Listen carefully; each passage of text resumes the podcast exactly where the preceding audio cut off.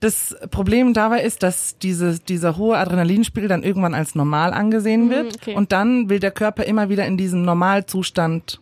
Zurück. Das heißt, Zurück. es braucht den Stress. Das heißt, ob ich so ein kompletter Workaholic bin oder nicht, ist manchmal schon, ähm, entscheidet sich manchmal schon im Bauch. M94 5 to go. So ist der Eibacker. Na, zum Gleichern. Gerade fertig mit der Prüfungsphase, alle Hausarbeiten abgegeben, schön in Urlaub fahren und entspannen und dann werde ich krank. Jedes Mal.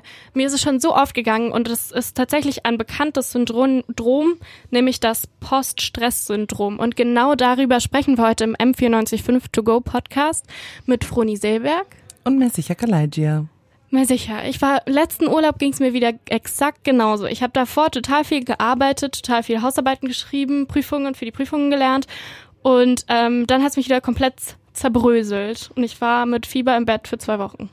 Ja, da bist du nicht alleine. Das passiert äh, sehr häufig. Und ja, das ist leider ein tatsächlich Problem dieser Zeit. Ja, aber ich frage mich halt immer, woran es denn liegt. Also ähm, ich meine, klar, es macht schon Sinn, der Körper läuft irgendwie auf Hochtouren und dann lässt die Anspannung nach. Aber eigentlich müsste doch mein Körper mega glücklich sein, dass er jetzt nicht mehr angespannt ist und jetzt keinen Stress mehr hat. Ja, ich würde ich würd da fast äh, vorne, ganz vorne anfangen und erstmal darüber reden, was Stress überhaupt ist, weil was für dich stressig ist, ist für mich vielleicht nicht stressig. Ja, das stimmt. Das ist ein bisschen so eine Typsache. Ja, genau. Und das Faszinierendste daran ist, finde ich, das habe ich heute herausgefunden, ist, dass diese, diese, ja, diese Art, wie man mit Stress umgeht, schon in der Gebärmutter festgelegt ist. Wirklich? Ja, also bevor man geboren ist. Aber das heißt entweder ich bin stressresistent oder ich bin total stressanfällig und es entscheidet sich dann schon, ist es an, entscheidet sich das an meinen Genen oder?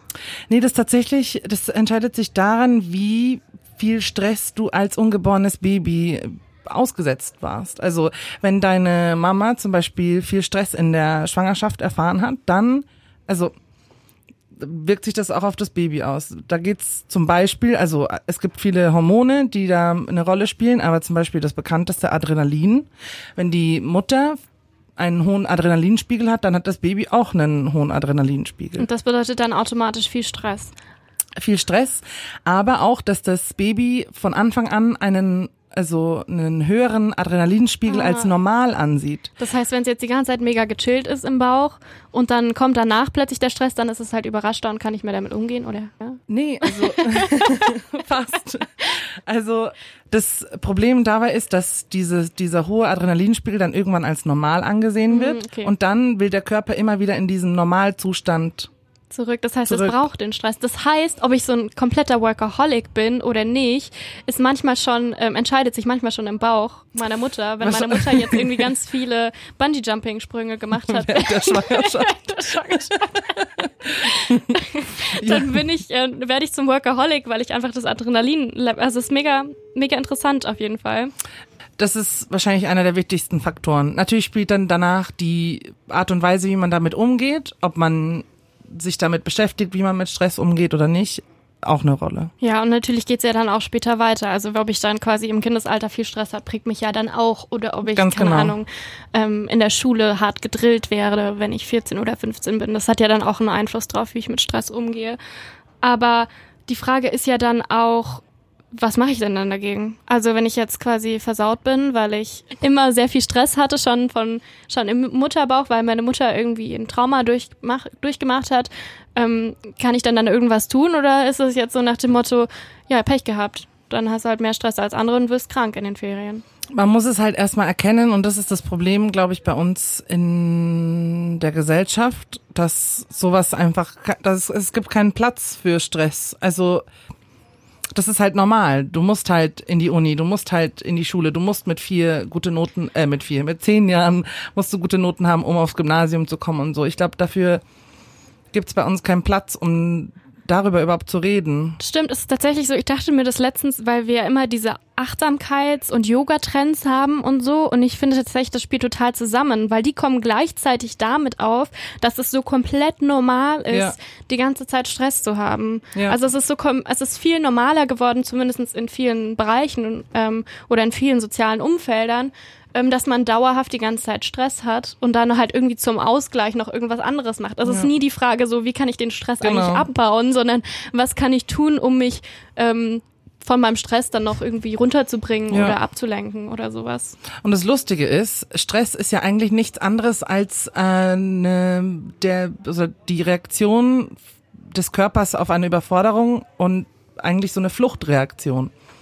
Nur dass wir heute, also das ist noch ein Relikt der Evolution, äh, nur dass wir heute halt nicht mehr fliehen müssen, sondern es geht halt um Sachen wie verliere ich jetzt mein Selbstwertgefühl oder ja oder mein Ansehen, wenn ich diese Aufgabe jetzt nicht Oder verringern sich vielleicht meine Jobchancen, Genau. wenn ich meine Hausarbeit nicht bestehe. Genau. Solche Sachen. Ja, ich glaube, das ist wahrscheinlich echt die Frage, dass man dann am Ende sich halt nicht die Frage stellt, ähm, wie kann ich den nicht krank werden nach meinem ganzen Stress, sondern vielleicht vorher ja kann ich mir vielleicht den kann ich mir vielleicht weniger Stress machen und ähm, um dann letztendlich nicht krank zu werden, wenn der Stress nachlässt.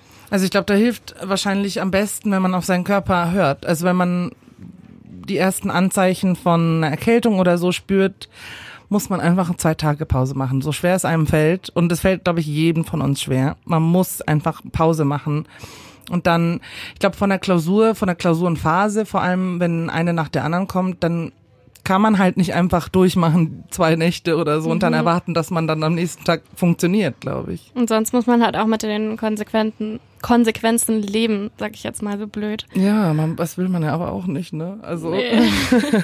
Das stimmt, aber es ist Es ist wahrscheinlich so auch immer eine schwer. Einstellungsfrage. Ich meine, ich kann ja, wie du schon sagst, für mich kann ja was vielleicht viel stressiger sein als für dich. Voll. Und da ist es vielleicht einfach wichtig, drüber nachzudenken, weil ich finde, gerade wenn man so drüber redet und drüber quatscht und gerade anderen Freunden erzählt, wie viel Stress man gerade hat, dann steigert man sich da oft viel mehr Mhm. rein. Und vielleicht muss man da sich öfter selber die Frage stellen, brauche ich da jetzt da wirklich gerade so viel Stress? Ja. Oder kann ich, das- ist das nicht eigentlich alles machbar, schaffbar? Kann ich das nicht eigentlich alles hinkriegen? Einmal durchatmen und mir trotzdem auch Schlaf gönnen und eben, ja, ich weiß nicht, vielleicht ist es so ein, Aber es ist so schwer, ne? Weil Mm, wenn du, total. wenn du in einem Freundeskreis bist, der auch viel Stress hat, so, ne, dann steigert sich das alles und dann steigert man sich rein. Ich glaube, es ist auch so. gegenseitig ja, total. Ich habe das so oft, dass dann irgendwie, keine Ahnung, sitze ich mit ein paar Freundinnen da und wir erzählen uns gegenseitig, wie viel Stress wir gerade haben Der und was wir nicht alles gerade machen. ja, anderen. genau. Es ist wirklich so. Also es ist wirklich so, dass man auch gerade in unserem Alter, glaube ich, vielleicht aufpassen muss, dass man ähm, nicht sich selber in diesen Stress so reinsteigert. Gerade auch, und ja, weil wir brauchen eben weniger Stress und dann brauchen wir auch nicht so viel Achtsamkeit und ähm, Meditation und Yoga und so und irgendwelche Powerbowls. ja, also das ist halt das Ding, ne? Ich glaube, je älter man wird, desto mehr Aufgaben bekommt man und desto stressiger wird's. Und wenn man schon im frühen Alter, äh, Mhm. im jungen Alter nicht gelernt hat, damit umzugehen, wird's halt noch schwieriger. Weil wir haben ja gelernt, das fängt schon in der Gebärmutter der an. Gebärmutter. Ja, genau. Also, ne? Immer schön entspannt bleiben. Bisschen Yoga machen. Ja, aber das ist ja auch lächerlich. Also finden die Leute lächerlich so, ne? Total. Die, sie, diese Yoga-Leute. Aber das zeigt auch wieder, dass die Leute kein Verständnis für Stress haben. Ich hasse M94 5 to go.